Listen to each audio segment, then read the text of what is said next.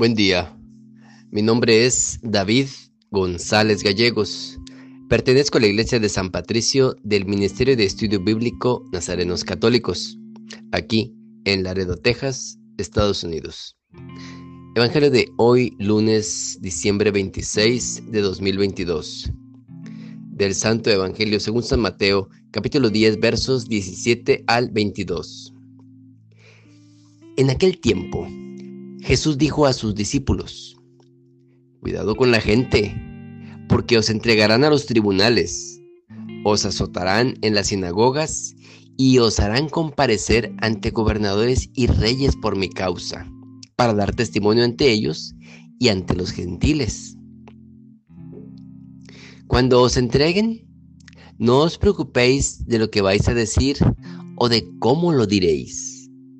En aquel momento se os sugerirá lo que tenéis que decir, porque no seréis vosotros los que habléis, sino que el Espíritu Santo de vuestro Padre hablará por vosotros.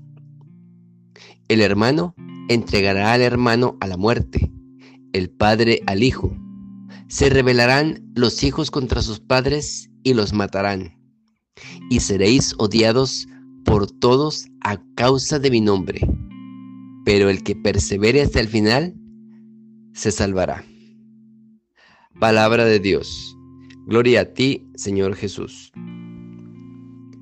Decía el padre de Lubac, si la vida del cristiano transcurre sin persecución, es porque en ella no está presente la vida de su maestro. El cristiano siempre será un hombre contestado. Si bien es cierto que no todo el tiempo la iglesia, incluso el mismo maestro, fue perseguido, sí debemos reconocer que la persecución en todos los tiempos ha sido el signo infalible de la autenticidad de la vida evangélica.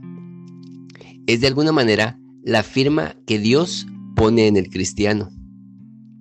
Esto es lógico, pues los criterios del Evangelio se oponen en muchas ocasiones a los del mundo. Vivir de acuerdo con el Evangelio nos pondrá tarde o temprano en contraposición con los criterios egoístas y utilitarios del mundo. Es bonito celebrar la Navidad, día de gozo y alegría. Sin embargo, no debemos perder de vista que al final del camino estará la cruz. La vida de Jesús en esta tierra no fue un paseo triunfal donde todo le sonrió.